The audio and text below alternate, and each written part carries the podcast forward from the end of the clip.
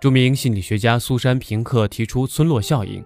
所谓的村落效应，就是指持续的面对接触带来的正向的心理体验，它会让我们更加的健康，心智更加的清明，获得一种村落生活般的归属感与幸福感。那么，村落效应可以解决我们的社交焦虑吗？社交焦虑的核心问题可以分为三个大类。第一个，FOMO，Fear of Missing Out。错失恐惧，错失恐惧这个词现在已经是社会学上跟心理学一个比较重要的词汇了。我第一次读到这个词还是从扎克伯格解辑的那本书，叫《社交的本质》。那本书其实很糟糕，但我倒是第一次从那个书里学到了这个词，是说我们特别害怕错失，害怕被社会圈、朋友圈抛弃，也怕自己错过一些特别重要的信息。但我们在这个信息的海洋当中，好像没有真正的知识和有用的东西，所以这是一个信息爆炸的时代，也是知识匮乏的年代。Alone together，这也是来自国外的一个词，就是我们都在一起，但我们好像又不在一起。这是一个全球通行的状况，在移动互联网时代非常多。比如打开朋友圈，发现首页我居然一个都不认识。不知道这群人什么时候成为我们的微信好友？我们在朋友圈里大多只是泛泛之交。Multitasking 就是多任务管理。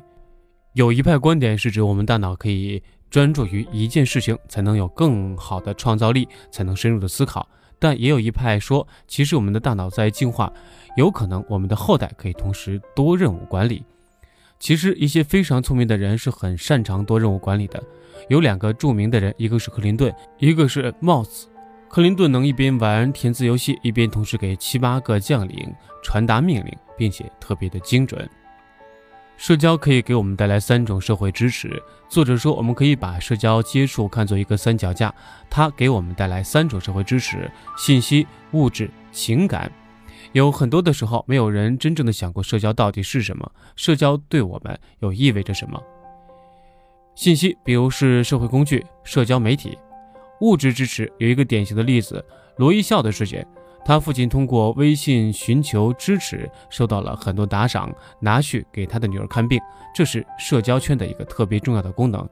第三个是情感的支持，因为人是情感动物，需要被关爱、关注、被支持，然后被理解、被信任、被点赞。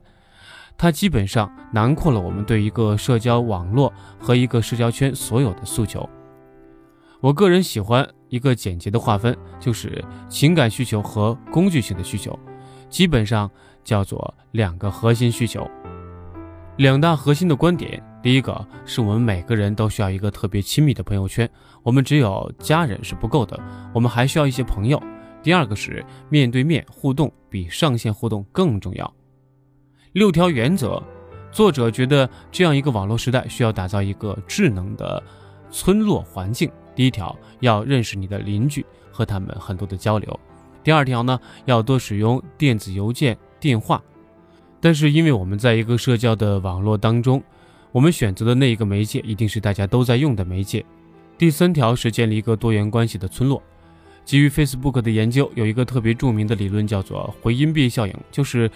人的潜意识里比较习惯去寻找同类，寻找跟自己观点相同的人，但这会造成我们越来越闭塞，我们对于不同的意见越来越缺乏耐心，使群体之间更加隔阂。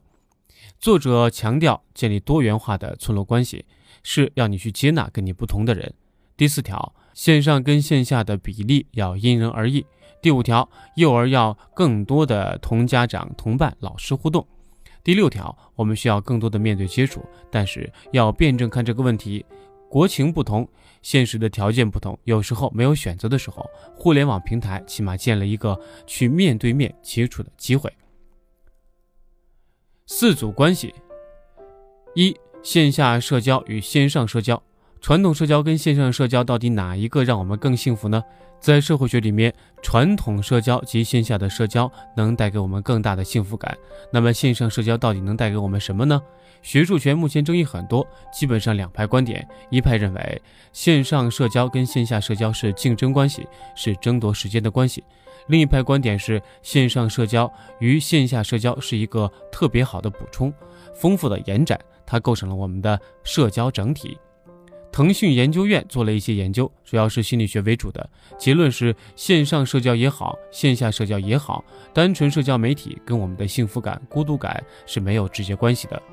幸福是一件很主观的事情，很多多元构成了我们自己的幸福感，而且每个人对于幸福的定义是不一样的。所以，我觉得作者在这一点上过于把线上社交跟线下社交对立了，把界限画得太清楚了。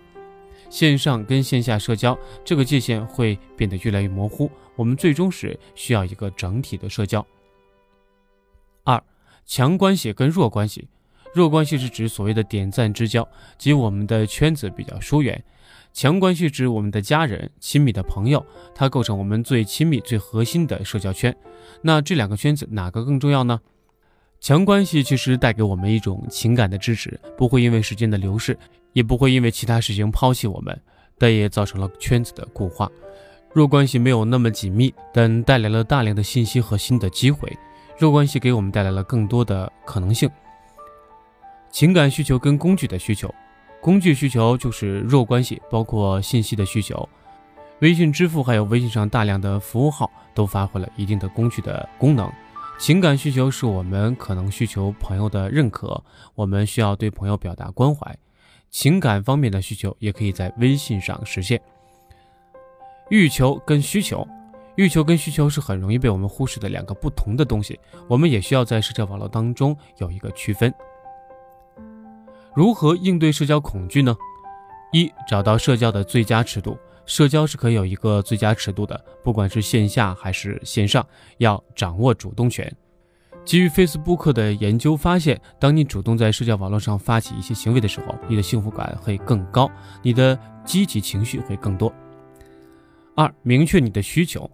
第二个要明确你自己需要通过社交网络得到什么，比如需要信息支持，或者是需要情感的依托。